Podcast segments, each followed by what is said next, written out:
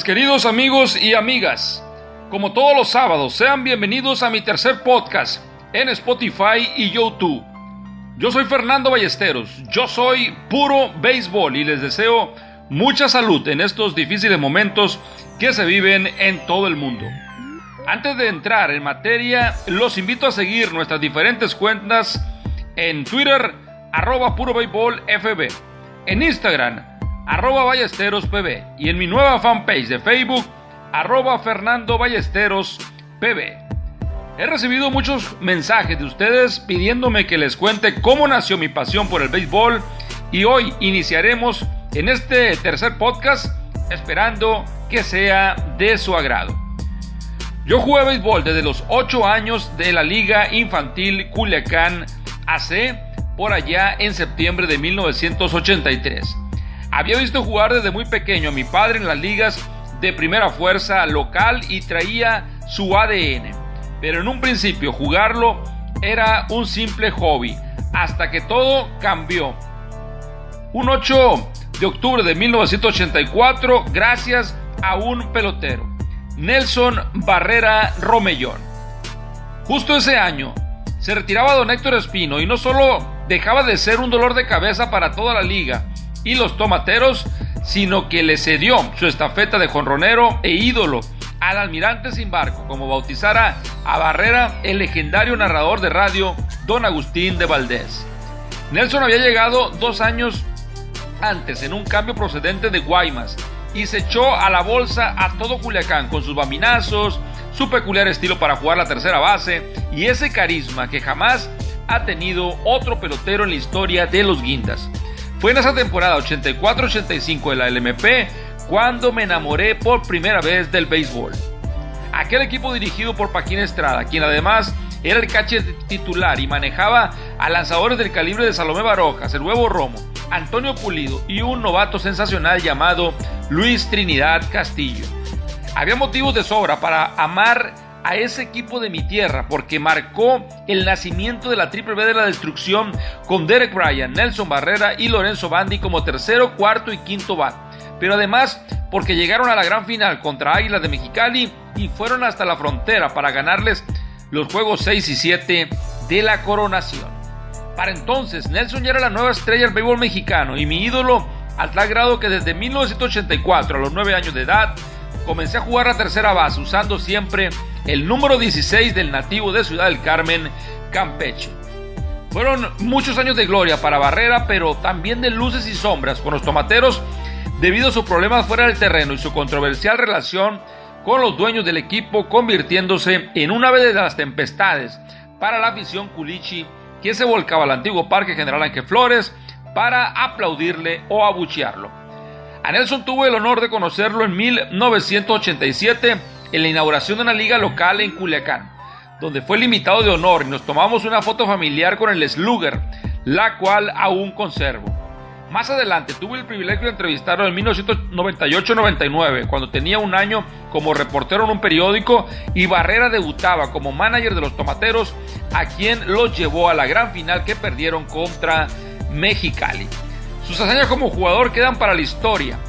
Líder en jonrones de los Tomateros con 121 y líder de por vida en la Liga Mexicana de Béisbol con 455, convirtiéndose en una de las grandes leyendas y cuyo estadio de Campeche decidió bautizar con su nombre el Parque de los Piratas un 22 de marzo de 2001 sin imaginar que el jonronero fallecería el 14 de julio del 2002 por un accidente en el techo de su casa en Ciudad del Carmen. Para cerrar este primer bloque les dejo el reporte que nos envía la compañera y amiga Maylene Martínez sobre lo que significa Nelson para todos sus paisanos campechanos. Hola, ¿qué tal Fernando? Es un gusto saludarte. Hablar de Nelson Barrea Romellón es hacer referencia del ícono más grande del béisbol que ha dado Campeche.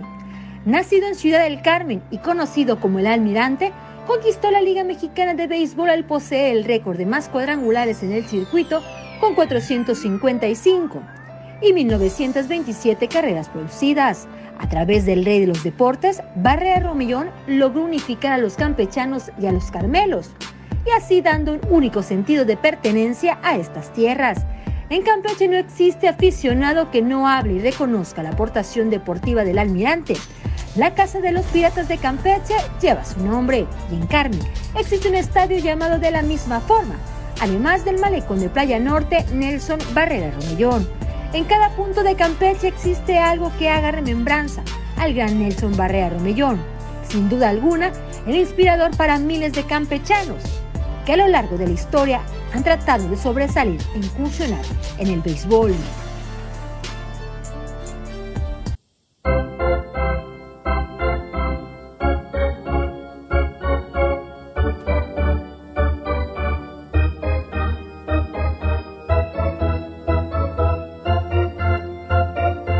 Mis queridos amigos y amigas, nuestro segundo tema tiene que ver con el reciente aniversario del inolvidable Parque del Seguro Social en la capital del país, para ser exactos, inaugurado un 14 de abril de 1955. Dicho estadio fue considerado la catedral del béisbol mexicano, la casa de los Diablos Rojos durante 45 años y también fue sede de los Tigres del México hasta el 1 de julio del año 2000. El Parque del Seguro Social fue una pasarela de grandes estrellas del espectáculo, de figuras que encabezaban grandes llenos para ver la guerra civil entre Diablos y Tigres, la mayor rivalidad que ha existido en la historia de la LMB. Unos asiduos visitantes era el legendario comediante Cantinflas, quien acompañaba en su palco al dueño de los Tigres, Alejo Peralta. Colegas periodistas de aquella época nos comentan que el gran magnate llegaba temprano al parque de pelota y junto a Cantinflas contemplaban cómo salía un felino desde el jardín central y corría por todo el centro hasta llegar a Jón. Es verdaderamente rica la historia de 45 años del Parque del Seguro Social y lamentablemente no tuvimos oportunidad de conocerlo, pero nuestro compañero y admirado amigo David Braverman vivió de cerca esa gran época y nos deleita hoy con este especial. Fernando, ¿cómo estás? Qué gusto saludarte, al igual que a todos nuestros amigos que nos escuchan, para recordar un poquito de lo que fue el Parque Deportivo del Seguro Social, un inmueble que nació en 1955, el mismo año justamente en el que nacieron los Tigres en la Liga Mexicana, año en el que por cierto conquistaron su primer título y que se convirtió también en la Casa de los Diablos Rojos del México, que ya venían jugando anteriormente en el viejo Parque Delta, que pues eh, fue sustituido por este Parque Deportivo del Seguro Social en el mismo lugar, en la manzana que forman las calles de Obrero Mundial, de Cuauhtémoc, de Viaducto y también de Xochicalco. Parque Deportivo del Seguro Social que desde su nacimiento, desde su apertura, respiraba béisbol hasta el día en el que fue cerrado allá en el año 2045 años de vida para este inmueble que tenía una capacidad de 25 mil espectadores. Y recordar momentos que en lo particular pasé en este lugar, pues yo lo dividiría en dos. Por supuesto como aficionado, como niño, como adolescente y después ya como periodista. Dos etapas que fueron maravillosas. Como niño yo recuerdo haber visto a los Yankees de Mickey Mantle en el Parque Deportivo de Seguro Social y algunos otros equipos que desfilaron de grandes ligas para venir a jugar a México. Pero también recordar grandes momentos y grandes agarrones de series entre México y Tigres, Tigres y México, el sargento Metralla Tomás Herrera, Chito García. Recuerdo una bronca espectacular que incluso motivó la suspensión de un juego entre Diablos y Tigres porque la gente en un sábado por la tarde se tiró al terreno de juego y algunos peloteros tuvieron que tomar bats para defenderse. No golpearon a nadie, pero sí para defenderse y que no los golpearan. En fin, hubo gran cantidad de buenos momentos y bueno, pues ya comenzando mi carrera como periodista, desafortunadamente el momento fue triste. Recordando aquel 1980, eh, cuando antes de un juego México-Tigres vino la huelga de la nave. Ese día el estadio estaba a reventar con 20 25 mil aficionados. Sin embargo, los peloteros decidieron no saltar al terreno de juego y la historia todos la conocemos. Fue muy triste ver cómo toda la gente tuvo que salir del escenario porque había a partir de ese momento una huelga en el béisbol. Más adelante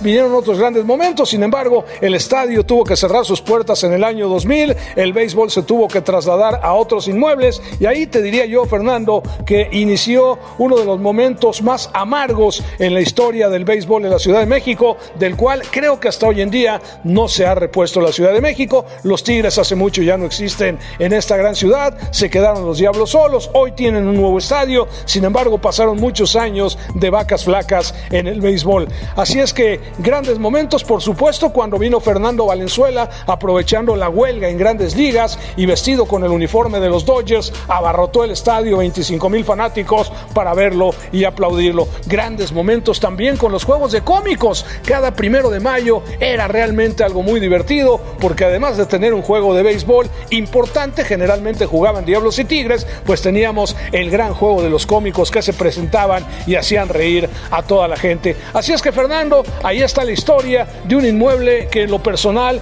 pues me vio crecer como niño, como adolescente, como fanático al béisbol y después me vio también iniciar esta carrera en el periodismo, tanto en prensa escrita como en radio y en televisión. Fernando, espero que hayamos podido recordar un poquito de lo que fue el Parque Deportivo del Seguro Social. Regreso contigo.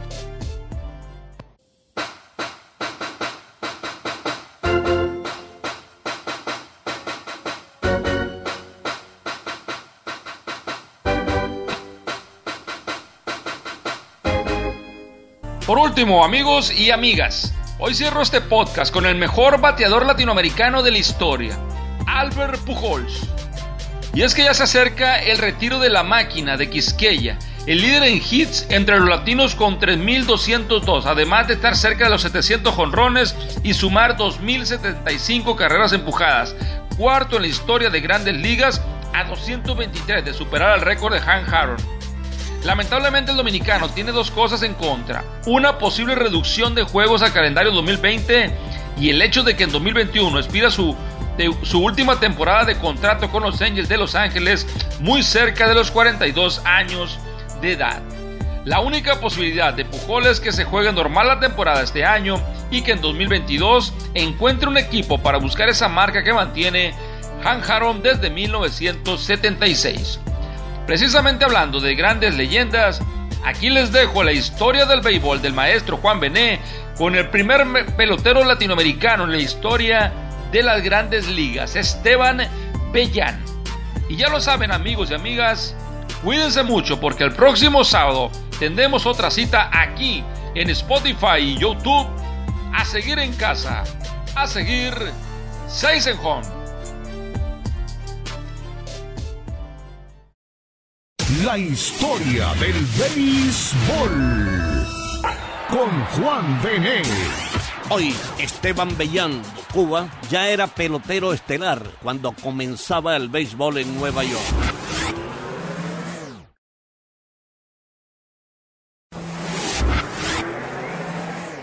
Antes de 1869, es decir, cuando aún no había aparecido el primer equipo profesional, los Cincinnati Red Stockings, ya el habanero Esteban Bellán cobraba por jugar al béisbol.